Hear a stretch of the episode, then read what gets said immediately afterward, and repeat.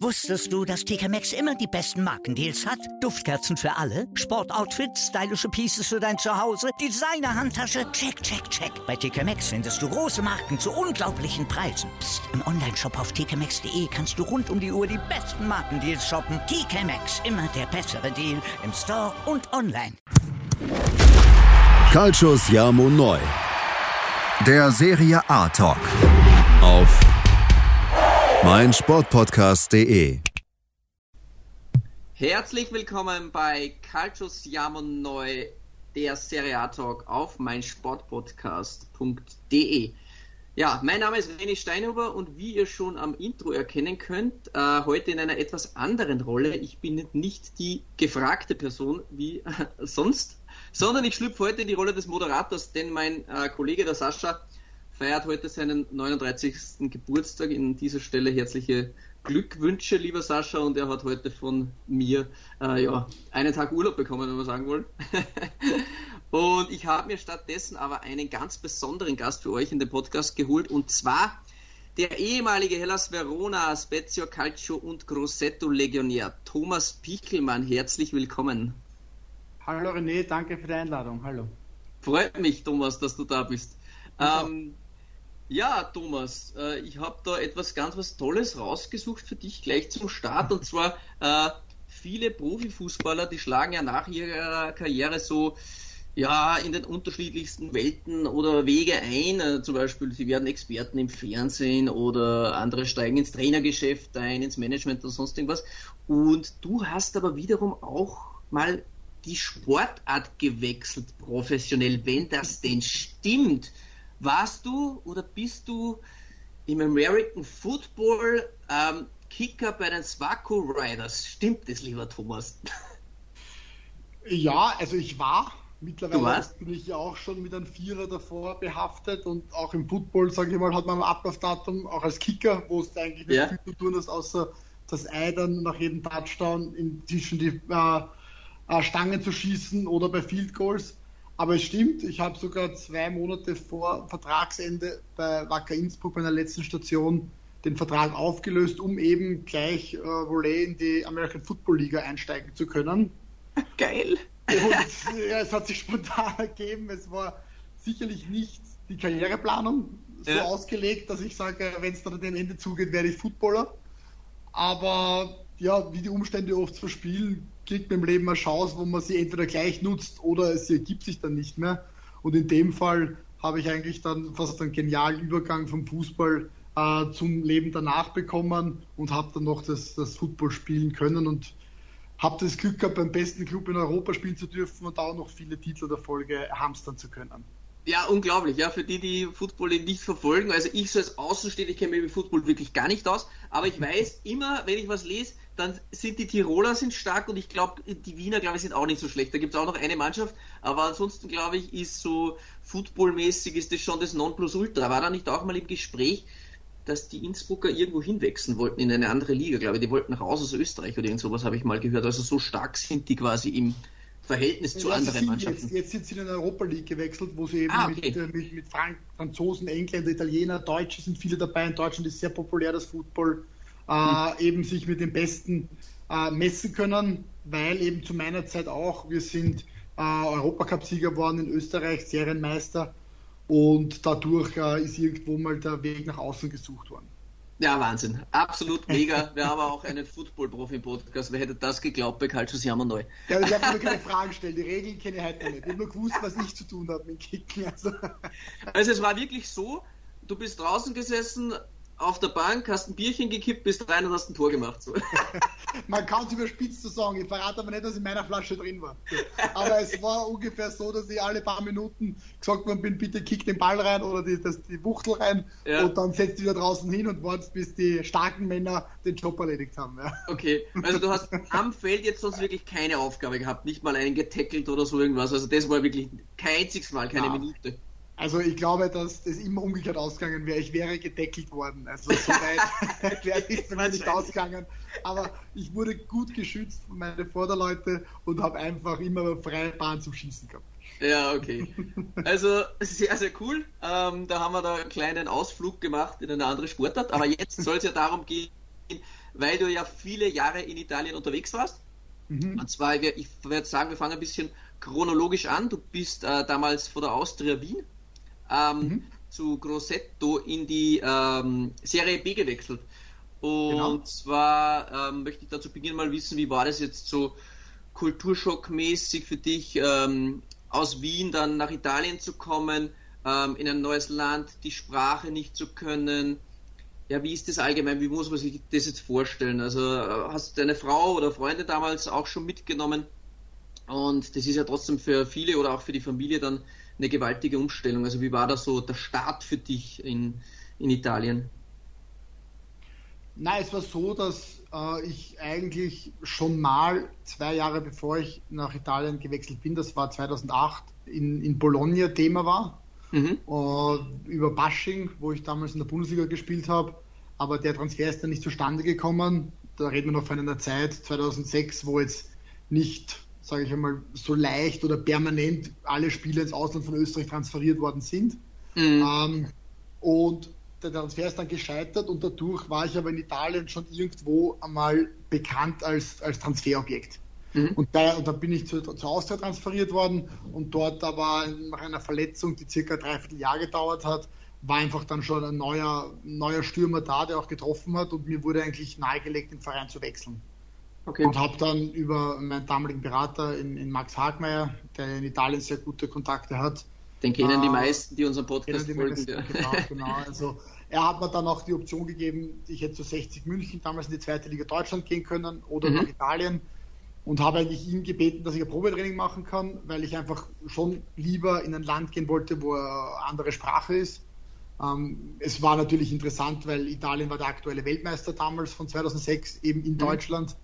Und das hat mich schon sehr gereizt, aber die Angst ein bisschen vom Land war schon da.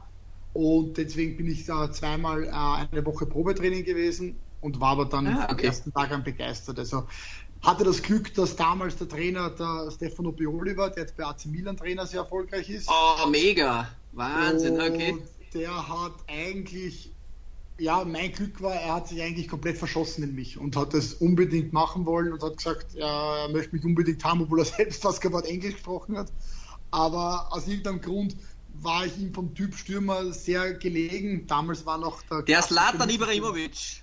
Ja, von Österreich. Ja, genau. Den hat er jetzt. Aber er hat, er, er, es ist nicht umsonst, dass er bei ihm nochmal aufblüht, weil er einfach auf diesen klassischen Mittelstürmer Wert legt. Er spielt das System, die, das sehr schnell auf, auf, bei uns war es 4-3-3, ist ähnlich jetzt bei Milan und er möchte einfach die Box besetzt haben und er möchte einen klassischen Spieler haben. Und das hatte Grossetto damals nicht, er hat das gesucht und in mir dann gefunden. Das, das hat einfach super zusammenpasst. Wie hast du Pioli so menschlich erlebt? Wir hatten schon mal einen Podcast-Gast, jetzt weiß ich nicht mehr sicher, wer es war, der hatte ähm, Pioli mal in der Vorbereitung mit, ob es Davis Curreale war. Ich weiß es jetzt nicht mehr hundertprozentig, aber wie hast du ihn so als, als Mensch erlebt? Weil so medial wird immer kommuniziert, dass er halt extrem äh, der einfühlsame Trainer ist, viel mit den, mit den Spielern spricht, äh, jetzt nicht so distanziert wie andere Trainer ist. Äh, wie hast du da äh, Stefano Pioli, der ja doch einer der besten Trainer in der Serie A aktuell ist, äh, da miterlebt? Ja, eh wie du beschrieben hast. Also in Italien ist es ja so, dass viele jetzt große Trainer ja in der zweiten, dritten Liga in Italien äh, begonnen haben wie, mhm. überall. Und mein Glück war, dass ich nicht nur Pioli, ich habe viele Trainer, die dann wirklich große Trainer worden sind, haben dürfen oder unter ihnen spielen dürfen. Und Pioli gehört sicherlich zu der Sorte, die auch vom Auftreten so ein Gentleman Sir Auftreten haben, die eigentlich sehr viel Wert darauf gelegt haben, dass die Spieler äh, ihm auch als Mensch mögen und ihm als Mensch folgen. Mhm. Er hat, er hat äh, extrem viel Wert auf, auf taktische Disziplin gelegt. Er hat extrem auch daran trainiert, dass wir als Mannschaft äh, am Spielfeld funktionieren. Aber das ist weniger auf Druck aufgebaut worden, sondern einfach immer nur mit seiner Philosophie. Wenn wir daran glauben, dann äh, können wir damit auch erfolgreich sein. Und das hat in Grosseto damals wunderbar funktioniert. Sie sind damals aufgestiegen im Sommer, äh, haben, haben ihn dann verpflichtet. Ich bin dann im Winter dazugestoßen und wir haben eigentlich äh, eine ganz, ganz äh, passable Saison gespielt, wo der Klassenhalt sehr schnell gesichert war und er eigentlich sich ins Rampenlicht gespielt hat und dann eigentlich klar war, dass er die nächsten Schritte macht und nicht mehr bei uns bleibt. Aber für mich, wenn du von Österreich nach Italien gehst, wo der, der Fußball eher nach Deutschland sich orientiert, mhm. dann nach Italien gehst, wo damals der, der, italienische Fußball ein rein taktischer Fußball war. Mittlerweile hat sich auch ein bisschen verändert, aber damals war sicherlich so, dass die Laufleistung, wenn man dachte, okay, da sind wir in Österreich gar nicht hinten nach, was man ja sagt, im Ausland wird alles so viel mehr gemacht. Mhm, okay. aber, aber das Verlangen, den Fußball zu verstehen und jede Situation zu analysieren und immer zu hinterfragen, warum was passiert. Ich meine, da sind die Italiener ja seit Jahrzehnten immer wieder Vorreiter und das war faszinierend und das hat vom Bioli her für mich natürlich fast Nachhinein gesehen, wo ich so viele Trainer gehabt habe, keinen besseren geben für Start. Okay, super. Äh, war es auch Bioli derjenige, ich habe mal eine Aussage gefunden, der zu dir gesagt hat, du sprichst kein Wort, ich kann dir nichts lernen, aber du wirst hinter Thomas Schatten laufen lernen wo er quasi taktische Vorgaben äh, gemacht hat, dass du einfach den Einzelstürmer damals oder was nicht, den litauischen Nationalteamspieler, glaube ich, war es, äh, da mal ja, ein paar Trainingseinheiten hinterherlaufen musstest. Stimmt das? Ja, sie haben im Winter im Mittelstürmer gesucht und, und ja. ähm, der Thomas Danilevicius war das, der, der mhm. eben auch für Arsenal London im Nachwuchs gespielt hat, glaube ich, weil er war dann mein Zimmerkollege auch und dann okay. haben erzählt, in London war er, glaube ich, und dann war er lange in Italien und eben schon Serie A-Spieler, der dann in die Serie B gegangen ist und den haben sie dann eigentlich als Einzelstürmer geholt. Aber mhm. mich eben, weil sie ein halbes Jahr aufbauen wollten, dass ich dann im Sommer darauf Einzelstürmer werde. So ist dann auch gekommen. Mhm. Aber der Bioli hat wortwörtlich mir übersetzen lassen von Daniel Vicis. Er konnte es mir selber auf Englisch gar nicht sagen, dass, ich, dass ich eigentlich äh, viel lernen kann, aber grundsätzlich nur durchs Nachlaufen, durch Schattenlaufen von Thomas, weil er weiß genau, wie er spielen möchte und deswegen kann mein Lernen ist eher aufpassen und zuschauen. Ja. das heißt, es kann jetzt schon passiert sein, dass Giroud bei Slatan Ibrahimovic einfach mal drei, drei Tage hinterherlaufen muss, damit er die Laufwege versteht, die also er genau Ich hoffe für, für Stefano, dass er ein paar Brocken Italienisch, äh, Englisch gelernt hat, aber damals war es also von er selber auch nicht, aber auch Grossetto die Mannschaft, also von Süden, also von Rom abwärts tut man sich schwer mit Englisch, sage ich. Ja, ja.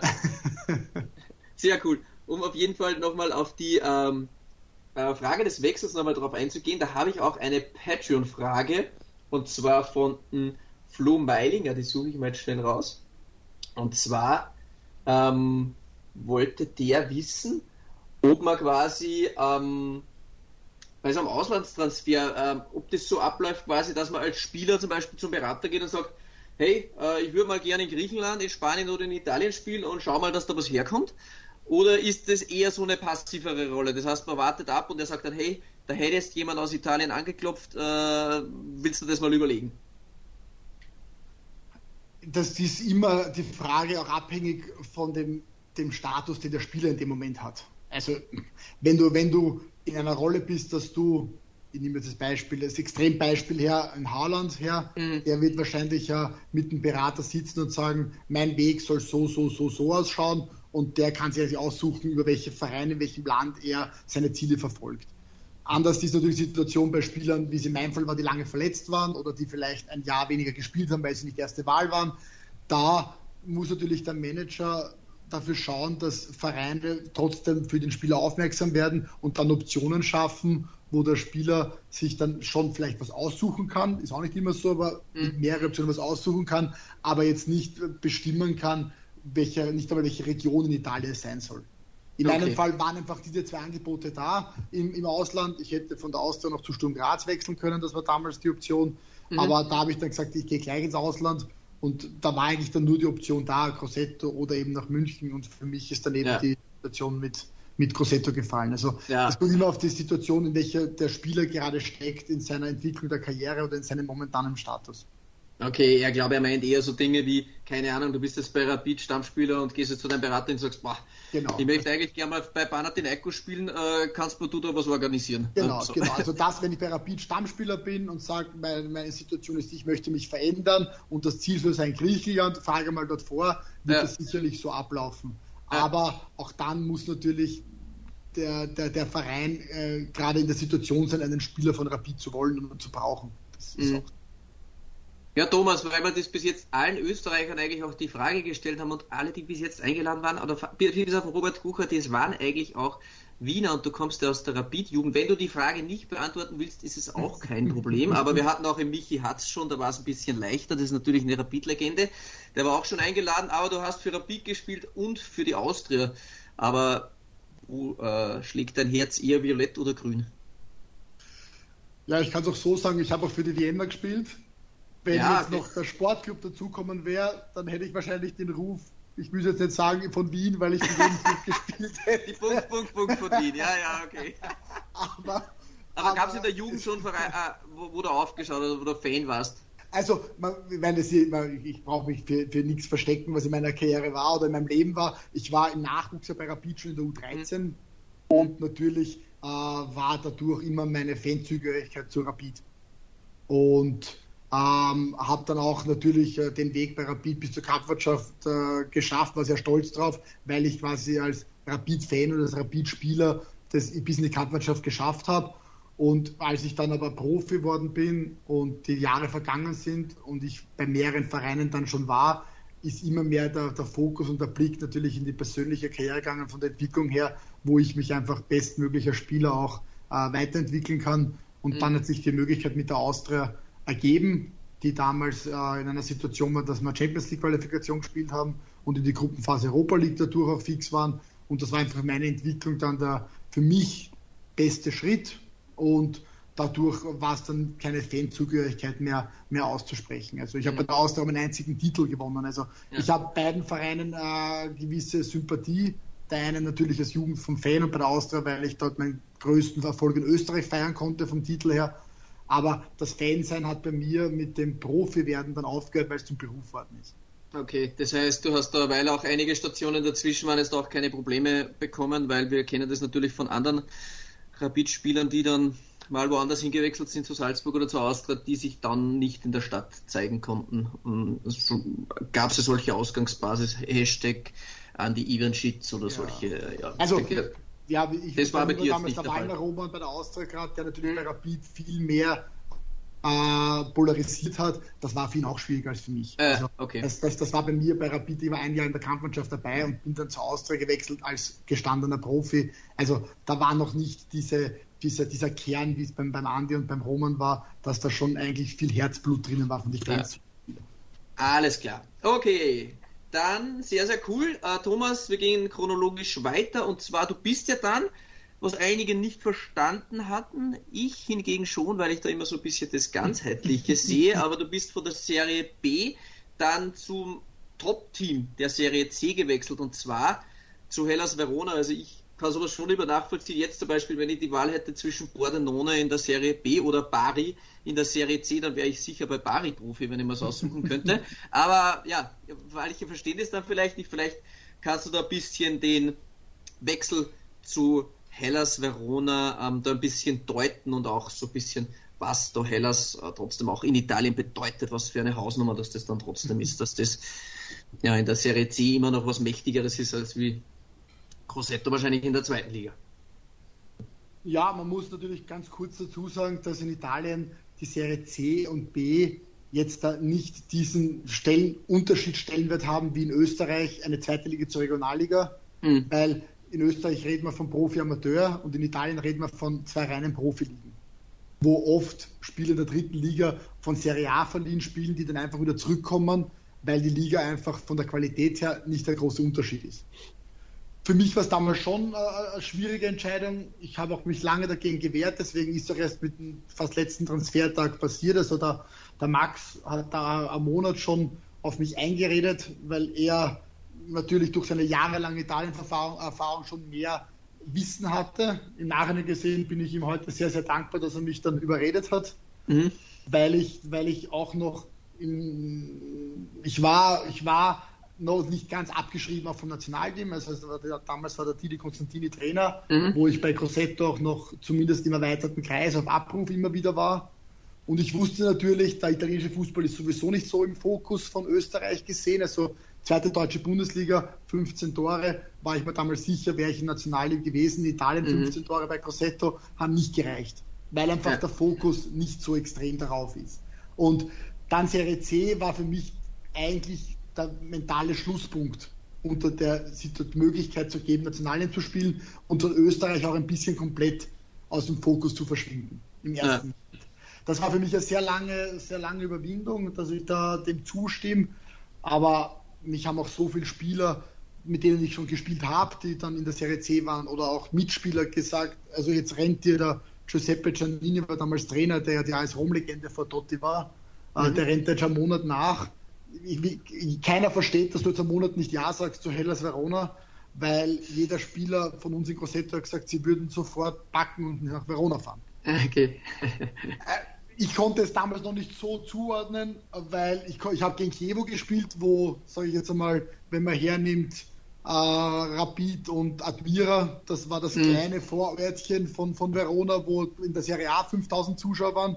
Ja. Ich, ich habe das nicht so empfunden und gespürt und habe aber dann, dann haben sie mir gesagt, dann hat mich der, der Giuseppe Giannini angerufen und gesagt, sie haben ihn Halfredson verpflichtet der mhm. ja damals für Island, ja, die, die, Nummer 10 war das bei der R16er, nein, war nur 16er EM, wo, wo die Isländer die Österreicher rausgeschmissen mhm. haben. Da, der ist in die Serie C gegangen, weil der war schon länger in Italien, der hat gewusst von der Stärke, wenn die wieder in die Serie B oder Serie A kommen, dann habe ich gesagt, okay, also wenn so ein Spieler dann auch hingeht, dann, äh, dann mache ich's. Und mhm. Wie gesagt, ich kann dann nur sagen, ab dem Zeitpunkt, wo ich nur mündlich zugesagt habe, haben mich äh, Radiostationen, Fernsehstationen angerufen. Also das war, ja, ich bin dann am nächsten Tag mit dem Auto hingefahren, das war andere Fußballwelt. Also ich konnte mir nicht vorstellen, dass in der Serie C du bei jedem Training fast mehr Zuschauer hattest als in Grosseto und dass du eigentlich jeden, jeden Schritt verfolgt wirst und das war dann Fußball, wie man es eigentlich nur äh, von Italien kennt, wo man eigentlich null, null Privatleben mehr hat und null Freizeit hat und ich sage für ein paar Jahre wunderbar, Mhm. Aber, aber ein sehr intensives Leben, aber richtig geil, das Fußball erlebt zu haben. Ja, toll.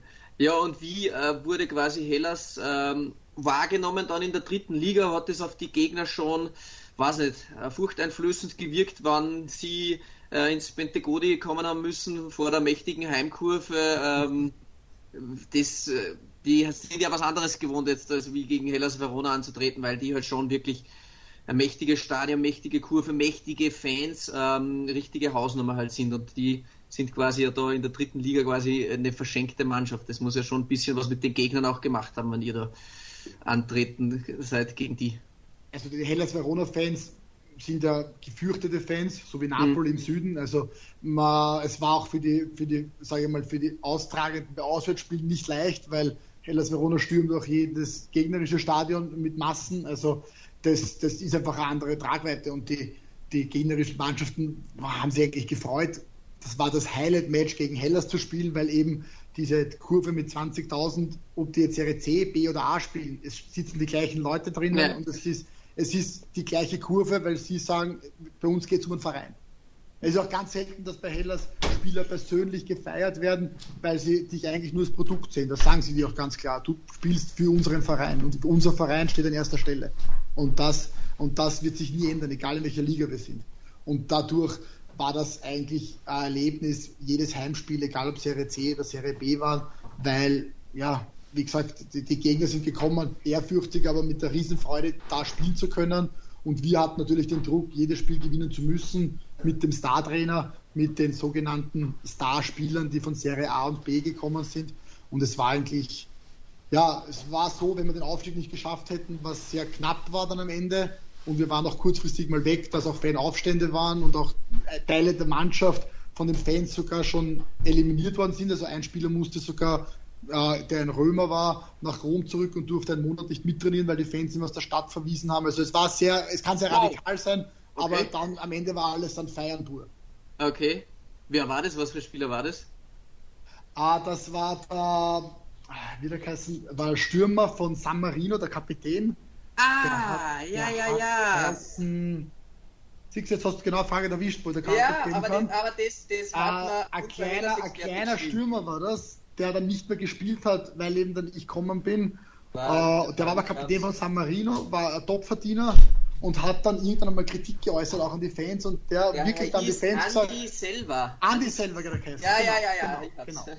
Und der war einen Monat dann in Rom in seiner Heimat, in seiner Wahlheimat und durfte dann nach einem Monat, wo wir dann alles gewonnen haben, haben die Fans gesagt, er darf wieder zurückkommen und mittrainieren. Jetzt äh, ist er wieder, wieder aufgenommen quasi. Also so eine Macht haben die Fans da. Also die sind ja auch mal auf Trainingsgelände marschiert mit Sturmhauben und haben euch dann mal die Meinung gesagt, wenn es gegen einen Gegner nicht so gut gelaufen ist. Oder hast du solche Erlebnisse auch mitmachen müssen? Ja, also wie gesagt, ich kann, ich kann, ich kann, ich persönlich habe das Glück gehabt, dass ich, ich habe dort nie das Jahr gehabt mit 30 Toren, wie ein Lucatoni oder so Mhm. Aber ich war in der Serie C beim Aufstiegsjahr der interne erfolgreichste Torschütze und mhm. habe dann in der Serie B äh, sehr viele wichtige Tore geschossen. Also ich war dort sehr beliebt. Also alle, die aufgestiegen sind, haben das Glück gehabt, sehr beliebt äh, zu sein.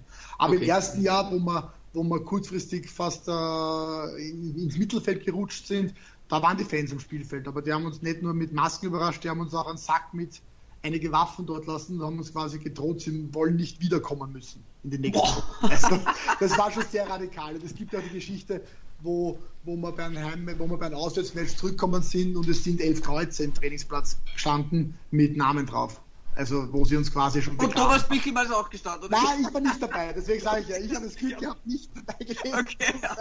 Aber aber die Fans, äh, äh, wie gesagt, immer, du kannst nur das Positive so extrem erleben, wenn du dann auch das Negative nehmen musst. Ja, klar. die Leidenschaft ja. ist in beide Richtungen da. Ja, ja, genau, wollte ich gerade sagen. Du kannst und, und, und wie wir dann aufgestiegen so sind. Leben für den Verein auch, auch so eine Stimmung dann erhalten genau. oder so viel positives Feedback. Genau. Ja. Wir, wir, haben gegen Salernitana gewonnen, sind mit dem, Flughafen, mit dem Flugzeug zurückgeflogen und die Fans haben die Landebahn gestürmt, weil sie über die, über die Ordner drüber gerannt sind und der, der, Pilot hat gesagt, er kann jetzt nicht die Tür aufmachen, er steht mitten auf der Fläche, auf der Landebahn. Also da haben wir wieder das Positive gespürt dann über Wochen. Das, das, das, wie gesagt, ich kann jetzt, ich, ich behalte mir das Positive, lache halt auch über die negativen Geschichten in dem Moment war es nicht so fein, wie der Sack bei, bei uns ja. ist mitten in der Aber ja, es, es, es, es, ist eben der Fußball, wie er in Italien halt bei vielen Vereinen leitend lebt. Ja, weil du gerade schon ein bisschen äh, Stimmung und weil wir in der Fanszene drin sind, es muss jetzt nicht nur Hellas sein, aber vielleicht ist es für dich auch ein spezielles Hellas-Spiel. Aber du warst ja sehr, sehr viele Jahre in Italien, unter anderem hast du auch die Heimkurve von Bari miterleben dürfen. Du hast gerade gesagt, du warst Salernitana. Das sind alles grandiose Fanszenen, nicht nur Italien, mhm. sondern auch äh, europaweit. Viele sprechen bei Bari zum Beispiel von der besten Kurve Italiens überhaupt ähm, zur Glanzzeit. Ähm, hast du da zwei, drei Spiele, die du wirklich rausstreichen würdest, wenn du in 30 Jahren nochmal zurückdenkst, wo du sagst, Alter, die Stimmung in dem Stadion, leck mich fett, was da los gewesen ist, die haben die Hütte angezündet. Ja, also es war das mit Abstand emotionalste und auch äh, aggressivste und dann auch im Positiven war das Match, wenn wir gegen Salernitana aufgestiegen sind. Also das, da war auch diese, dieser, dieser Hass Nord-Süd. Also wir sind okay. mit unserem Trainer Mandolini, der einmal eine ungeschickte Aussage gemacht hat über den Süden, schon einmal mit Polizeischutz, der Trainer hat einen eigenen Polizeischutz gehabt, zum Stadion gefahren gegen oh. Salerno. Es gibt ja da Bilder auf YouTube genug von dem Match, ähm, wo wir vor dem Match eigentlich schon einen anderen Eingang verwenden mussten, weil die, die Fans, die schon da waren, eine Stunde vorher, uns beschossen haben mit, mit Feuerzeugen, mit Handys, mit was auch immer. Und äh, wir mussten das Spiel gar nicht aus den Katakomben, sondern aus einem Nebeneingang das Spielfeld betreten, durften aufwärmen, haben uns abgesteckt, nur die 16er Breite, dass wir nicht zu nah nach außen gehen. Und okay. das Spiel war dann eigentlich von dem bestimmt. Also das ganze Spiel ist bei der Ersatzbank, sind, sind die Polizisten gestanden mit den Plexischildern, weil dauernd was runtergeschmissen worden ist. Es okay. hat der Linienrichter ist dann, weil, weil ein Elfmeter nicht gegeben worden ist, mit einer mit einer mit einem Böller quasi abgeschossen worden, der ist sogar umkippt kurz. Oh da haben sie okay. sogar einen Abbruch kurz gefordert, wo aber sie gesagt haben, wenn das Spiel abgebrochen wird, dann stürmen 30.000 das Feld, das können wir auch nicht machen, wir müssen das Spiel drüber kriegen. Mhm. Und nachdem wir es dann gewonnen haben, das sind schon klar war, dass wir es gewinnen, kurz vor Spielschluss, sind schon die Polizisten gekommen und gesagt, sobald Schlusspfiff ist, bitte sofort unter das Plexiglas, wir gehen auf die Spielmitte und dann schleusen wir euch beim Hintereingang wieder zum, zur Kabine. So sind wir auch dann in die Kabine gekommen und nach dem Spiel konnten wir eigentlich gar nicht das, das Stadion verlassen. Die Fans von, von Salernitana haben uns belagert, bis dann sie begonnen haben, in den Tunnel äh, Rauch Gasbomben zu schießen. Und Boah. dann hat die Polizei entschieden, wir müssen jetzt zum Flughafen, das Flugzeug steht bereit, wir müssen, wir, es geht das Tor auf, uns haben es die Scheiben quasi mit, mit, mit, so, mit, mit eigenen Gläsern noch abdeckt, wir sind in der Mitte vom Bus gestanden und da, die Polizei mit der Eskorte hat gesagt, wir fahren durch, egal was passiert, es darf nicht stehen geblieben werden. Okay. Und sind dann so am Flughafen gefahren, waren sofort rein. Damals war zum Glück jetzt die Kontrollen noch nicht so stark am Flughafen. Gleich ins Flugzeug rein und heim. Ja, und ein paar Stunden später sind wir dann gestürmt worden vor Freude. Also das war vom Spiel her, was ich da erlebt habe, dass eigentlich das über den Fußball hinausgeht, was da äh, in, inner, Innerlande von Italien für ein, für ein Konkurrenzkampf ist. Äh, wow, tolle Einblicke, die du uns da gewährst. Ähm, da wir von unserem Hoster auch die Auflage haben, ab und an eine Werbung zu machen, jetzt, dann würde ich sagen, jetzt machen sich alle gemütlich noch eine Tasse Kaffee oder eine Tasse Kaffee oder trinken auch ein Bierchen, je nachdem, wie sie wollen. Und ähm, da gehen wir ganz kurz in die Werbepause und hören uns gleich wieder bei Calcius Jam und Neu, der Serie A-Tag bei meinsportpodcast.de. Wusstest du, dass TK Maxx immer die besten Markendeals hat? Duftkerzen für alle, Sportoutfits, stylische Pieces für dein Zuhause, Designer-Handtasche, check, check, check. Bei TK Maxx findest du große Marken zu unglaublichen Preisen. Psst. im Onlineshop auf tkmaxx.de kannst du rund um die Uhr die besten Markendeals shoppen. TK Maxx, immer der bessere Deal im Store und online. Ich habe mich natürlich schockverliebt, weil die war wirklich ganz, ganz klein. So begann die Mensch-Hund-Beziehung zwischen Christina und Tierschutzhund Frieda. Und wie es danach, nach dem ersten Moment der Verliebtheit, so weiterging und welche Klippen es danach zu umschiffen galt, das hört ihr in der neuen Ausgabe von Iswas Dog, dem Podcast für harmonische Mensch-Hund-Beziehungen. Iswas Dog? Mit Malte Asmus. Überall, wo es Podcasts gibt. Herzlich willkommen zurück bei Calcius Jammer Neu, der Serie Talk auf mein Sportpodcast. Ja, viele tolle Einblicke haben wir schon bekommen. Du hast äh, Trainerlegende Andrea Mandolini schon angesprochen. Ja, das ist in, in Verona ein Gott. Ähm, wie hast du ihn, jetzt waren wir schon bei Stefano Pioli, äh, wie hast du ihn als Trainer, als Typ, als, ähm, als Taktikgenie, keine Ahnung, wie hast du ihn wahrgenommen, was war für ihn speziell? Also ich habe drei, drei Trainer, die mich sehr geprägt haben. Das war eben der Stefano Pioli, das war Maurizio Sari, den ich gehabt habe, und eben Mandolini. Das sind die drei Trainer. Sari die, hattest du auch, ja. Halleluja. Sari hatte ich auch. Ja. Also drei komplett unterschiedliche Typen, drei komplett in ihrer Art Fanaten. Äh, wobei ich sagen muss, ich habe noch nie so etwas Extremes wie Sari erlebt. Ähm, aber der ist eigene Liga. Aber wenn wir jetzt zum Mandolini kommen, der war für mich anders als Pioli, der mal vom Typ wie ich war mehr gelegen hat, weil ich gerne dieses familiäre gehabt habe. Mhm. Bei Hellas ist einfach der Druck größer, als wenn du für, für Rapid in Österreich spielst, sage ich mal. Mhm. Du musst gewinnen, du musst funktionieren und du musst auch bös gesagt über Leichen gehen können. Und das hat Mandolini perfekt verstanden. Giannini, der mich geholt hat, war auch mehr der Kumpeltyp. Das ist in Verona halt sehr schwierig gewesen. Und Mandolini war jemand, der ganz klar Leistung und es muss funktionieren und es war taktisch perfekt von ihm organisiert. Er hatte das Glück gehabt, in der Serie B in Jorginho zu bekommen mit 19 Jahren, der sehr schnell in die Rolle reingeschlüpft ist als absoluter Chef auf der Nummer 6, der das Spiel sofort gewusst hat, wann kommt es nach links, wann kommt es nach rechts, wann, wird, wann geht der Ball in die Tiefe, wann wird Ball gehalten. Also ein Meister schon mit 19 und auf, über den hat er alles aufgebaut und rundherum äh, mussten wir uns halt abkämpfen, ohne jetzt äh, irgendwo jetzt da freundschaftlich behandelt zu werden, sondern rein nach Leistung, wer bringt den Sieg, wer bringt Verona den Sieg. Und das äh, hat er so perfekt verkörpert und das, das liebt die Stadt. Das, das wollten sie, das haben sie bekommen und er hat es ihnen gegeben. Sehr cool. Okay. Sari, hast du schon angesprochen, dass wir den kurz auch noch anschneiden. Ich meine, ich habe mal gelesen äh, in einem Buch äh, von Sari, dass der angeblich Co-Trainer hatte oder hat immer noch, die auch gleichzeitig äh, Espresso am Spielfeld liefern müssen oder solche Dinge. Man stimmt, ist, ist das steht ist, oder stand der damals auch mit Zigaretten am Platz und hat mal eine äh, ja. gepafft und, und, und also in Grosseto hat er circa hat er durchgeraucht, das ganze Training. Dort war es wahrscheinlich jetzt nicht so dramatisch, dann wie man so schön die Zigarette in, in, in, in der Hand verschwinden lässt, aber im Grunde hat er durchgeraucht, ja. Das war also er hat, er, das ist ein eigener Typ. Der Maurizio Sarri liebt die Standardsituationen zum Beispiel. Wir hatten sicherlich sechs bis acht Stunden in der Woche Videoanalyse, wie bei keinem anderen Trainer. Wenn in Österreich so böses klingt, bei ein paar Vereinen, vielleicht mit Salzburg wird schon anders sein, ticken, aber ich habe auch Vereine in Österreich erlebt, da haben die Spieler mit zwei Stunden in der Woche rebelliert, weil es ihnen zu viel vom, vom Bildschirm war. Okay. Bei Sari waren es acht Stunden in der Woche, rein nur auf, auf äh, Eckbälle. Wir hatten sieben Eckball-Varianten pro Spiel, die wir lernen mussten. Wir bekamen ein Playbook wie im Football eigentlich. Also wir haben uns die Gegner analysiert, wie der den Anstoß macht, also die, die, die, den Spielanstoß, mhm. und haben dann im Training drei, vier Mal simuliert, wie wir den Spielanstoß bestmöglich verteidigen. Wo ich jetzt sage, habe ich nie mehr erlebt danach, bei keinem anderen Trainer in Italien auch. Also der war so besessen ins Detail und der war so fanatisch von dem Fußball und war eigentlich nur beschäftigt mit Espresso, Zigaretten und Fußball. Das war sein Leben. Also mehr hatte der nicht. Geiler geht's ja fast nicht.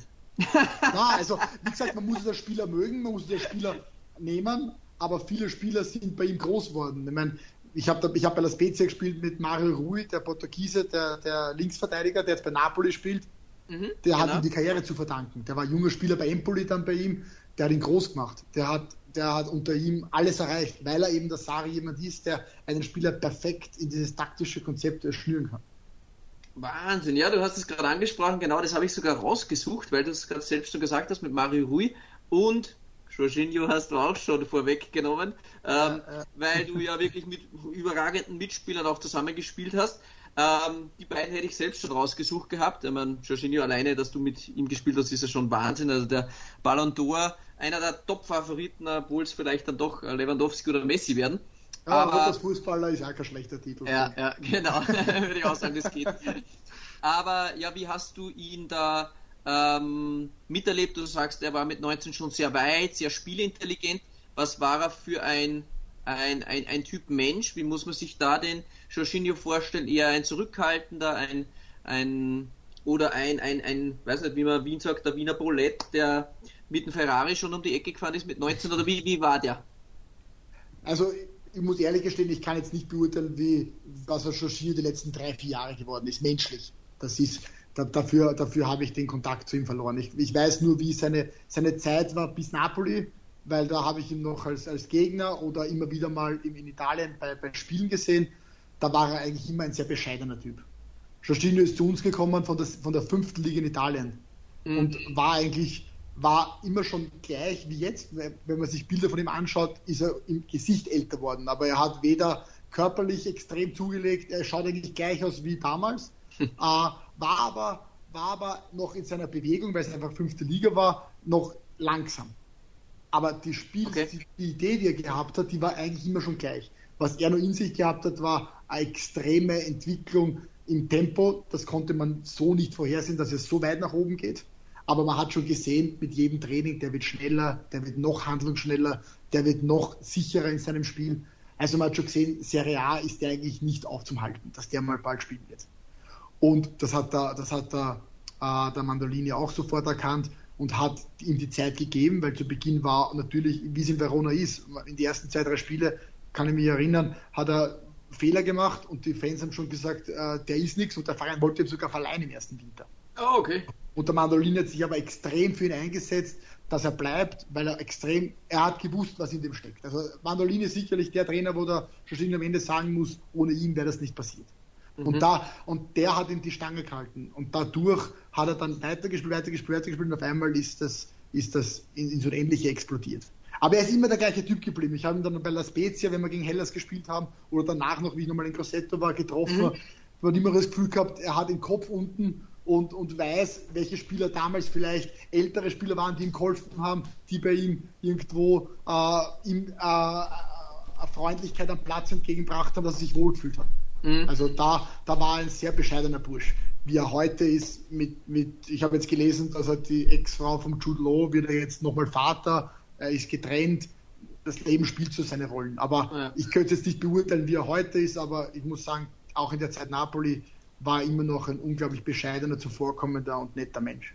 Okay, toll. Hast du mit irgendjemandem aus der Zeit in Italien, ähm, du hast es zuerst angesprochen, die Island-Legende, Alfredson, oder hast du, hast du mit irgendwelchen Leuten äh, jetzt noch Kontakt äh, vor, vor Hellas vielleicht oder auch, äh, du warst in Spezia auch oder in Grosseto, hast du da noch mit, je, mit irgendjemandem spielen, regelmäßigen Kontakt, tauschst du dich da mit Leuten aus immer wieder? Regelmäßig nicht, es ergeben sich immer wieder Kontakte, also äh, Beretoni, mit dem ich auch in Hellas Verona gespielt habe, der ist mhm. Beretoni ist der jetzt sportlicher Leiter. Ähm, es sind Spieler dabei, mit denen ich einfach mehr Kontakt hatte. Das war auch Karl Valery, der, der australische Nationalspieler, den ich in Grosseto gespielt habe. Mhm. Der war auch einfach für mich sehr wichtig, weil ich dadurch mit Englisch weiterkommen bin, auch in der Kabine. Also es ist im Fußball so, man hat am Ende des Tages, das sage ich auch jedem jungen Spieler, äh, vier, fünf Menschen, die einem bleiben, das ist auch schön so. Ja. Aber man lernt Hunderte kennen und gerade in Italien ist der Transfermarkt ja gewaltig. Das ist ja wahrscheinlich, was Serie B dort abgeht, müsste man ja jedes Jahr fast den Verein neu schreiben, wie viele Spieler da neu sind. Ein Kommen und Gehen, dass es, dass es wunderschön ist, wenn man viele Menschen, viele Charaktere kennenlernt. Und äh, bei Fußballern ist es eh immer so. Man trifft sich und man glaubt, man hat sich ja eh am Vortrag gesehen, weil man durch alte Geschichten, durch Erlebte sofort wieder ins Lachen kommt und am Tisch zusammenkommt. Mhm. Ja, toll. Ähm, du hast ja auch, ähm, das ist ein bisschen weiter ausgeholt, aber mit der Austria zum Beispiel auch Champions League Quali, das hast du vorhin im Podcast schon mal äh, erwähnt, internationale Spiele quasi gemacht, Benfica, Lissabon, ich bilde mir ein, 1-1 habt ihr gespielt, das eine, und dann 0-3 verloren. Ähm, ja. Unter anderem gegen die Milan-Legende Rui Costa gespielt und solche Dinge. Also, welcher ist der quasi von den Gegnern, von den vielen Jahren, wo du nicht nur in Italien gespielt hast, sondern überhaupt in deinen also 15 äh, Jahren oder fast 20 Jahren, wo du Fußballprofi warst, welcher Gegenspieler hat für dich den meisten Eindruck äh, bei dir hinterlassen, wo du wirklich gesagt hast, wow, also das bringe ich nicht in fünf Leben zusammen, wie der Fußball spielen kann. Oder zum Beispiel vielleicht auch der härteste Innenverteidiger, gegen du die je gespielt hast, wo du gesagt hast, boah, also gegen den möchte ich nicht mehr spielen. Also der war so unangenehm. Der hat mir ständig auf die Zehen getreten und habe mich jedes Mal umgegrätscht. Oder vielleicht ja, sind da, da ein, zwei Spieler im, ja, im Gedächtnis, wo du sagst, ja, die, die fallen mir jetzt spontan ein. Na, also natürlich, es war damals Benfica mein erstes großes Highlight, wie ich zur Austria gekommen bin. Da haben wir daheim 1-1 gespielt, auswärts war das das erste Spiel von Rui Costa und auch von Nuno Gomes, der ja damals mhm, auch Gomes. bei Fiorentina sehr erfolgreich war.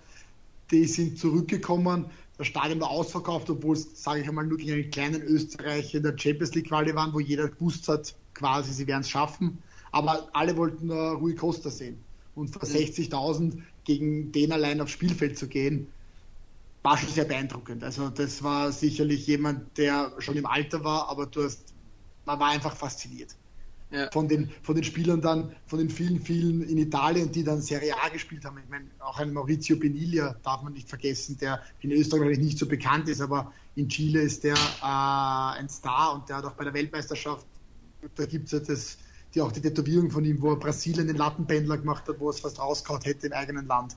Also das waren, das waren Spieler, da hätte ich von der Qualität her nie hinkommen können. Und das Glück hatte ich aber trotzdem mit ihnen zu spielen. Auch schon ja. im Nachhinein gesehen.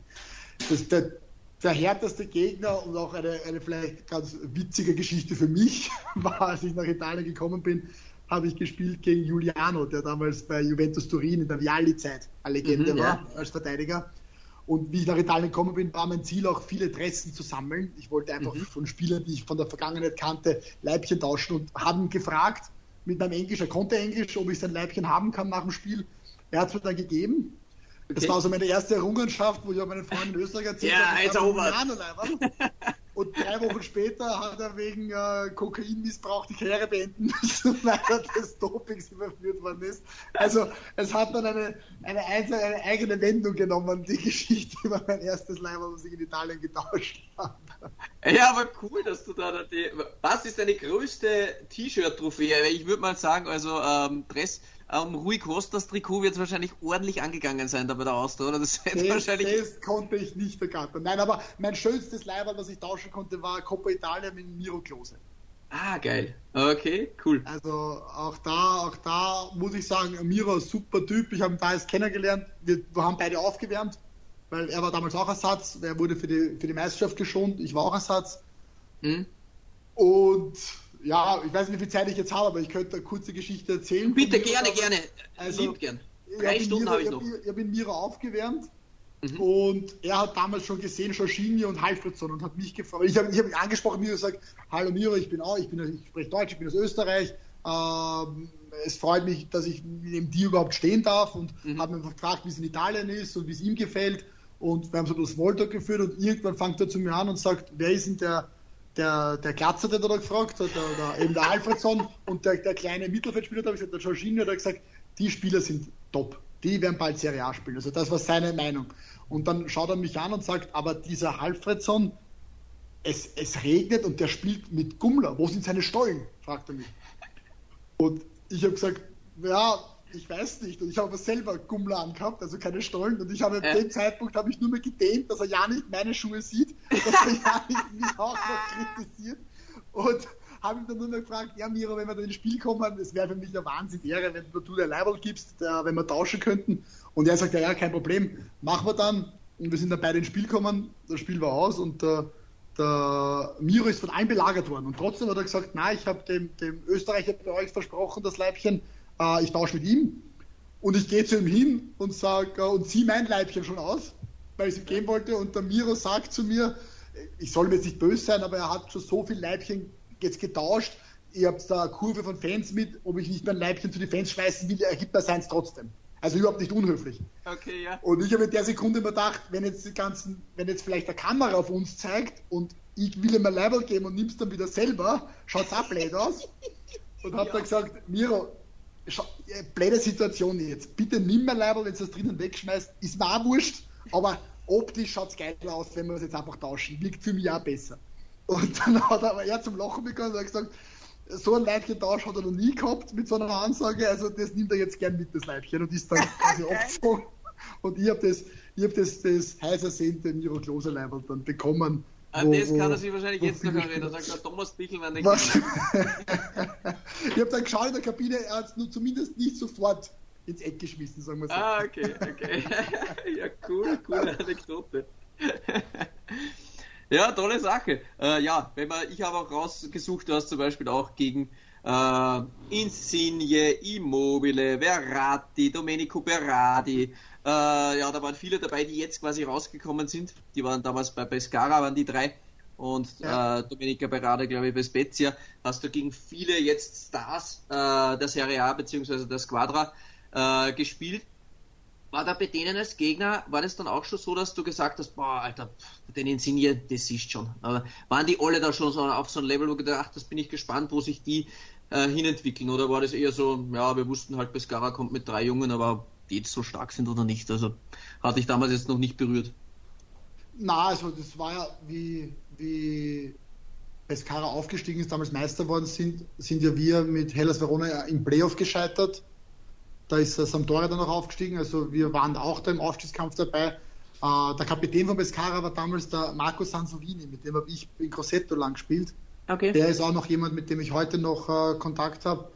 Der hat mir damals auch schon gesagt, die drei, was da haben, sind äh, unglaubliche Qualität. Also da war Verratti, Insigne und Immobile. Der, Insigne, mhm. der, der, der Sansovini war der, der, der Dreiersturm daneben, dann Verratti auf der Sechs dahinter die haben einfach die Liga dominiert. Ich meine, der Immobile, glaube ich, ist worden mit knapp 30 Toren Schützenkönig. Der Insigne hat gleich viel Scorerpunkte gehabt. Verratti ist, glaube ich, damals von der Serie B direkt zu Paris Saint-Germain gegangen, wo aber schon das Geld genau. war. Ja, also, stimmt, ja. das war ja eigentlich ein Wahnsinnstransfer, dass der sofort zu Paris Saint-Germain mit allen Weltstars, da ist damals ist Thiago Silva, Ibrahimovic alle hingegangen und eben Verratti aus der Serie B. Also, das war eine Mannschaft, die war einfach dadurch die auch fit waren und in Form waren, die waren fast unbesiegbar. Und da haben wir schon gesehen, man kann, nur, man kann nie sagen, in, einem, in seinem ersten, zweiten, dritten Serie B, ja, wie weit geht das dann aufs Maximum? Ja, klar. Dass jetzt die, die Italien quasi zum Europameistertitel bringen, schießen, wie man es auch immer mhm. bezeichnet, war nicht absehbar. Aber dass die in dieser Liga außergewöhnlich waren in der Serie A sicherlich einmal äh, auch für Furore sorgen, war absehbar. Mhm. Okay, toll. Du hast das Playoff äh, angesprochen und zwar seid ihr da gegen Varese ausgeschieden. Ja, ja. ja, ähm, ja, aber wie war das damals? Weil du ja gesagt hast, Niederlagen wurden von der Hellas-Kurve und von den Ultras nicht so positiv aufgenommen. Unser Hellas-Experte hatte aber das Gefühl, dass ihr quasi, oder zumindest Aufstiegshelden, äh, wie du es mhm. gerade gesagt hast, von Salernitana, dass die so einen Bonus hatten, dass das jetzt gar nicht so schlimm war, dass ihr quasi ausgeschieden seid? Oder hast du das anders in Erinnerung? Nein, nein, also in dem ersten Jahr Serie B, also Hellas Verona musste ja quasi zwangsabsteigen, ist jetzt übertrieben, aber sie waren quasi bankrott und sind in die Serie C mhm. zurückgerutscht. Und haben dann wirklich Jahre probiert, probiert, probiert und es hat nicht geklappt. Mhm. Dadurch waren die, die es endlich geschafft haben, natürlich mit einem Bonus versehen. Das, das hatten wir schon. Ja. Und wir haben dann in der Serie B, in die Saison sind wir gestartet mit, mit, einer, mit einem sicheren Klassenhalt, das war das Ziel. Mhm. und haben dann eigentlich nach einem durchwachsenen Beginn, wo es auch darauf ausgeschaut hat, mal gewinnt man, mal verliert man, einen unglaublichen Lauf hingelegt, wo man, ich glaube, acht oder neun Siege in Serie gefeiert haben, was für Hellas damals ein Rekord war. Und dadurch haben wir in diesem Jahr eine Euphorie geschürt, die natürlich den Traum zum, vom zweifachen Aufstieg hochleben hat lassen, aber wir waren weit über den Erwartungen in der Performance. Mhm. Und gegen Ende sind wir dann ein bisschen einbrochen, was die Fans auch mitgekriegt haben und haben uns eigentlich nach dem Varese-Match mit, mit, Applaus bei, bei, der Rückkehr, wir haben das zweite Match in Varese gespielt, äh, mit Applaus verabschiedet haben und uns eigentlich für die Saison gratuliert haben. Also wir sind okay. da wirklich in dem Spiel Playoff gescheitert, aber trotzdem die Sieger dieser Saison gewesen. Das okay. Jahr drauf, wo ich schon weg war, war zum Beispiel der Aufstieg Pflicht. Da hätten sie es wiederum anders gehabt, wenn sie es nicht geschafft hätten. Mhm. Okay. Okay, also so deine Erinnerung dann auch eher positiv wie also das war das. Also ich hatte, ich, hatte, ich hatte eineinhalb sehr positive Jahre und ein halbes Jahr war einfach schwierig, weil die Mannschaft aufsteigen musste mhm. und es nicht von Beginn an funktioniert hat. Das war ja. einfach die Schwierigkeit dahinter. Okay, super Thomas, mega spannende Einblicke weiterhin. Also es, ja, es, es, wir bleiben am Ball. Also es ist eine richtig coole Sache. Jetzt wollte ich auch über etwas anderes sprechen. Du bist ja auch selbst in der Beratung tätig und, und, und solche Dinge, was sehr oft Frage kommen von der Community, die was sie immer interessiert und man hört immer bei größeren Spielern ist das viel, viel leichter. Da weißt du genau, keine Ahnung, Brozovic verlängert jetzt für 6 Millionen im Jahr oder Messi verdient 50 Millionen. Da gibt es genaue Auflistungen und Jubel am Ende des Jahres, wenn man sich da die Bilanz ansieht, ist es wirklich, was die auf den Cent genau verdient gehabt haben. Aber wie ist das oder wie muss man sich das als Fan so vorstellen, wenn jetzt jemand in die Serie C geht, zum wirklichen Topverein, wenn jetzt einer, keine Ahnung, jetzt aus, äh, zu Bari wechseln würde oder du damals zu Hellas, wie ist es im Verhältnis? Verdient man da in der Serie C ungefähr das, was man in der österreichischen Bundesliga verdient? Oder, oder, oder vielleicht sogar besser? Wie ist das ungefähr einzuordnen? Nein, man muss äh, dann natürlich jetzt äh, in Österreich, nehme ich jetzt einmal Salzburg außen vor, da reden wir von einer ja, eigenen Liga, ja, ja, das, das, ist jetzt dann nicht, äh, aber danach ist es schon so, dass du in der Serie B bei den Topvereinen mehr verdienst als in Österreich. Okay. Das ist einfach so. Damals, damals zu meiner Zeit war es so, ich hatte bei der Austria, war ich ja zur, zur Frank Stronach-Zeit, dass das damalige, sage ich mal, Mathe-Schitz Red Bull Salzburg war von den, von den Gehältern mhm. sicherlich über dem Durchschnitt in Österreich. Und mein Vertrag war damals der mit Abstand beste, den ich in Österreich hatte. Und in Italien der Serie B haben sie gesagt, ja passt, das Gehalt übernehmen wir, da schauen wir uns einmal an. Ach so, wirklich? Okay. Also das okay. war schon so, dass ich, dass ich da äh, ob es jetzt vielleicht war es auch damals, dass der, dass der Max das sehr gut gemacht hat, mhm. aber, aber im Grunde war ich dann eigentlich nach einem halben Jahr Grossetto, wo ich dann verlängert habe, noch einmal um ein Jahr und dann noch einmal um drei Jahre, ja immer von den Steigerungen höher als zu meiner Zeit unter Frank Stronach, was damals in Österreich sicherlich die, die, die höchst, der höchste Verein war von den Gehältern in Österreich. Ja, klar. Also für alle Österreicher, also, die wissen das natürlich noch. Frank Stronach, da war ordentlich Geld da. Bei der Austria auch eine mega starke Mannschaft damals eigentlich auch gehabt. Genau, also ich genau. kann mich da noch gut erinnern, wie gut das die Austria eigentlich war. Also und die war damals Meister und dann, ich bin zur Austria gegangen, wo Red Bull im zweiten Jahr war. Im ersten Jahr hatten sie auch noch Probleme, im zweiten Jahr hat dann die Dynastie begonnen, aber da, da waren dann zwei da, die überdurchschnittlich zahlten, sag ich mal. Mm, okay. Und, und bei Verona war es dann noch einmal so, dass ich eigentlich meinen Vertrag in Grosseto sofort in der Serie C eigentlich mehr verdient habe als in der Serie B. Ah, okay. War aber damals jetzt nicht der Punkt, ich habe mich trotzdem lange geziert, weil es einfach mhm. für mich der sportliche Aspekt des, des, des nach unten gehens mich gehemmt hat. Ja, klar. Aber ich habe ich hab, ich hab das Angebot war das ganze Monat, wo ich nachgedacht habe, von Startweghöhe. Es hat sich auch nicht verändert. Das Angebot war da und ich konnte es machen oder nicht.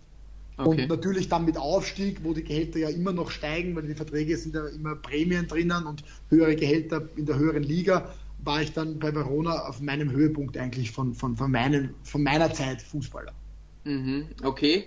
Und du hast ja jetzt die jetzigen Vergleiche auch, jetzt bist du nicht mehr dort, aber du musst ja nichts von dir, sondern allgemein, wenn du jetzt auf, sagen wir, ein, ein, ein, ein erweiterter Kaderspieler oder ein Stammspieler bei einem Serie B-Club im Mittelfeld, von was reden wir da? Kriegt der 20.000 brutto im Monat oder kriegt der 50 oder in welche Kategorien bewegen wir uns denn da überhaupt? Oder ist der eher bei 10.000 brutto im Monat? Wo, wo pendelt sich denn das, glaubst du, aktuell ungefähr ein? Weil das also es pendelt sich sicherlich im Gesamten her höher ein als in Österreich. weil wir in Österreich schon, in Österreich haben wir den Irrglauben oder viele Fußballer glauben noch, die Fußballer, die reichen. Mhm. Davon sind wir sehr weit weg. Wir haben, wie gesagt, Red Bull Salzburg, aber wir haben genauso auch in der Bundesliga Spieler, die, die, die gerade in Kader kommen sind und mit 1200 oder 1300 das Minimum verdienen am Bruttogehalt. Aber auch noch, okay. Also das gibt es auch noch, wenn die Spieler mhm. von der Akademie, die vielleicht da nicht die Top-Spieler der Akademie sind, aber irgendwo doch noch einen Platz erhaschen, die kriegen halt Verträge, wo sie sich einmal anschauen können und dann kann man schauen, ob sie es schaffen oder nicht. Also das Gefälle ist dann schon sehr, sehr hoch in Österreich. Du hast immer Topverdiener, auch bei Sturm Graz, Rapid und überall, die in der Serie B bei den Topvereinen auch zu den Topverdienern gehören. Aber du hast in der Serie B auch ein Gefälle, aber die, dort würde es nicht zu niedrige Gehälter geben. Du bist also, in einem höheren Level dabei. Das, ich entnehme von dem 50.000 monatlich aufwärts. Ah, nein, also Serie B 50.000 monatlich aufwärts ist, ist weit, weit zu viel mittlerweile. Also ich glaube, dass ich glaube, dass in der Serie B, wenn man jetzt da sagt, man ist dort ein, ein guter Spieler, dann, dann mhm. redet man von, von wahrscheinlich 10.000, 15.000 im Monat. Wird, ah, okay. wird, ein, wird, ein, guter Spieler sein und dann verhebt sich das schon, dass ein paar Spieler auch 50.000 verdienen im Monat, ja. Ah, okay. Aber du hast in der Serie B keinen, der für 1.000 Euro spielt. Das ist einfach auch nicht so. Alles klar. Ich glaube, das hat, glaube ich, viele trotzdem, damit sie überhaupt ein Gefühl bekommen. Gibt es auch Leute, die eine Million verdienen oder spielen die eben gerade für 1000 Euro? Wie du gerade, okay, dann können sie genau. zumindest. Also, weil die Italien, Frage schon Italien sind immer die Mannschaften, die in der Serie B, äh, zu meiner Zeit war damals Torino.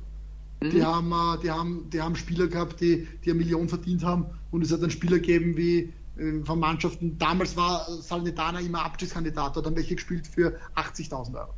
Okay. Aber okay. du bist jetzt schon, wenn du mit zwischen 60 und 80.000 bist in Italien, dann bist du schon bei den unteren dabei in der Serie B.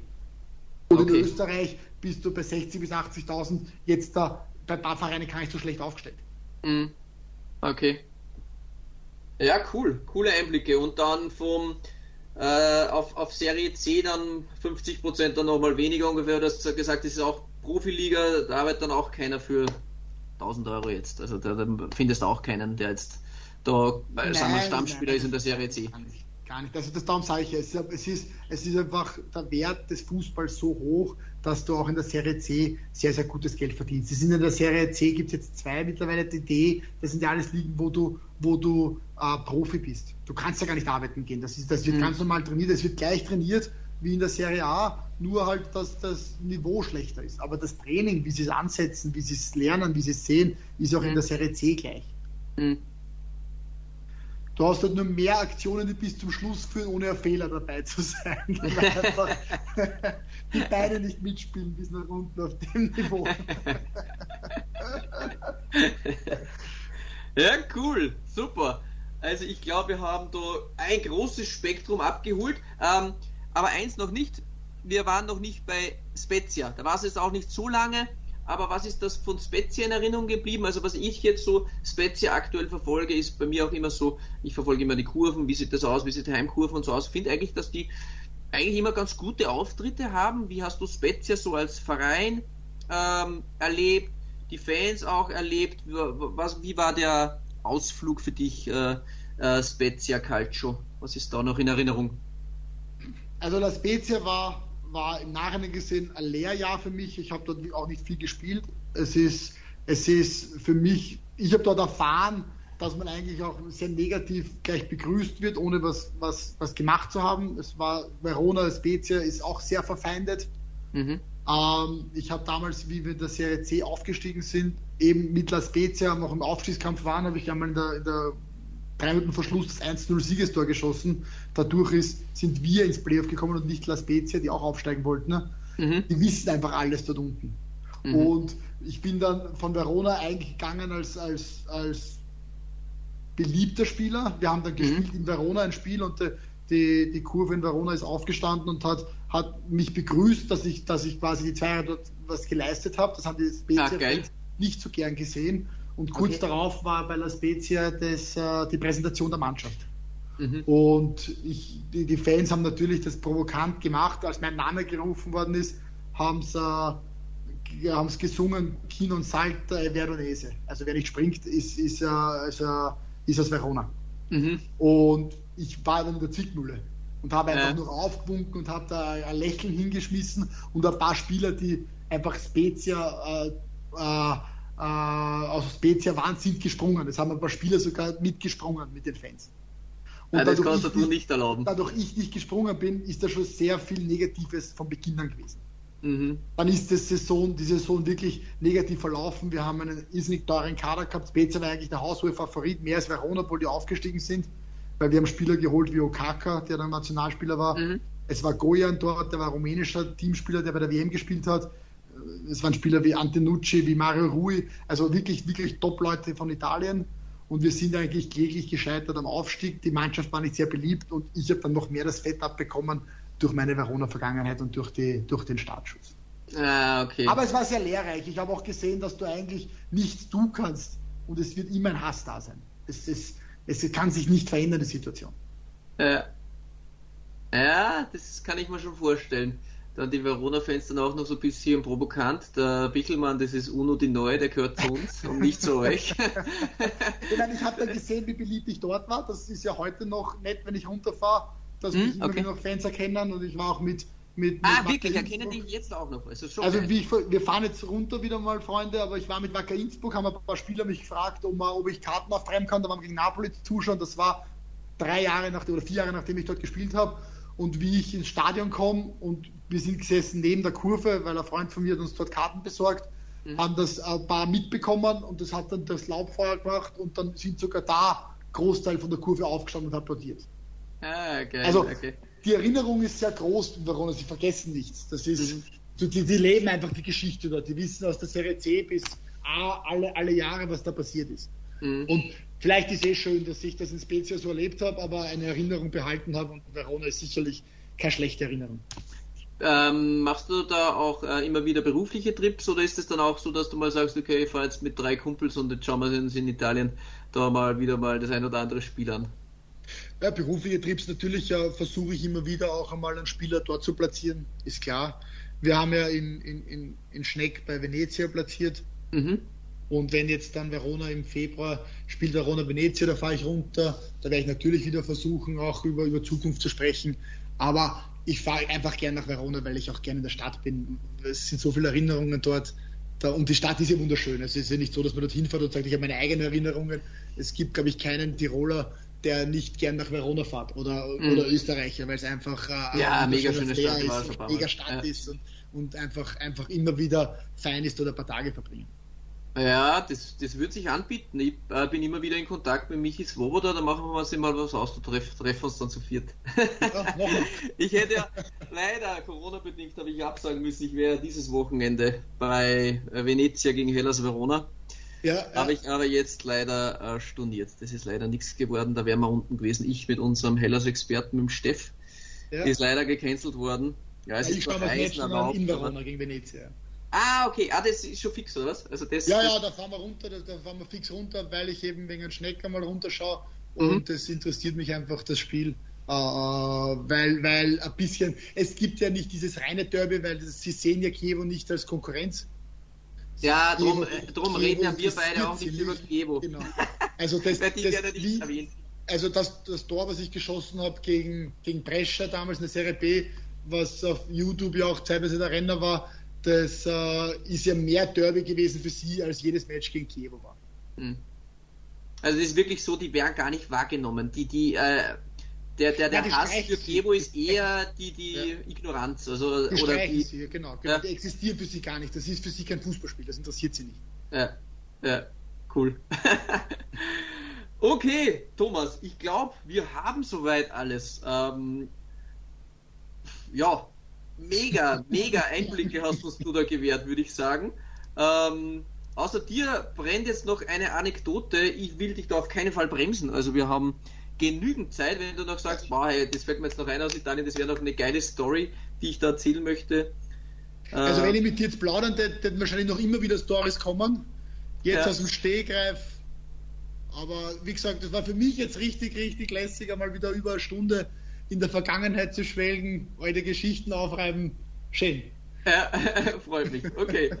Ja, liebe Follower, Zuhörer, dann würde ich sagen, dann war es das mit Calcio Siamo Neu, der Serie A Talk auf meinsportpodcast.de. Ähm, und wir verabschieden uns somit. Vielen Dank, lieber Thomas, und wir wünschen euch was. Ciao. Danke, nicht. Ciao an alle. Vierte euch. Arrivederci. Was zum Teufel, du Bastard? Du bist tot, du kleiner Hundeficker. Und dieser kleine Hundeficker, das ist unser Werner. Ein ganz normaler Berliner Kleinstkrimineller, der dann aber im Knast das Ding seines Lebens dreht. Una Fantastica Risetta Perla Pizza. Er klaut seinem Zellengenossen ein Pizzarezept. Aber nicht irgendeins. Und mit dem eröffnet Werner dann die beste Pizzeria Berlins. Doch Werners Glück ist nur von kurzer Dauer. Denn es hagelt Probleme. Werners Pizzaparadies. Erstmals großes Kino- und Podcast-Format. Mit fetter Starbesetzung. Alina But, Kida Ramadan, Edin Hasanovic, Oliver Koritke, Ralf Richter, Ben Becker, Winfried Glatzeder, Anna Schmidt und viele mehr. Abonniert die Scheiße. Jetzt macht schon, mach! Calcius Jamo Neu. Der Serie A Talk. Auf meinsportpodcast.de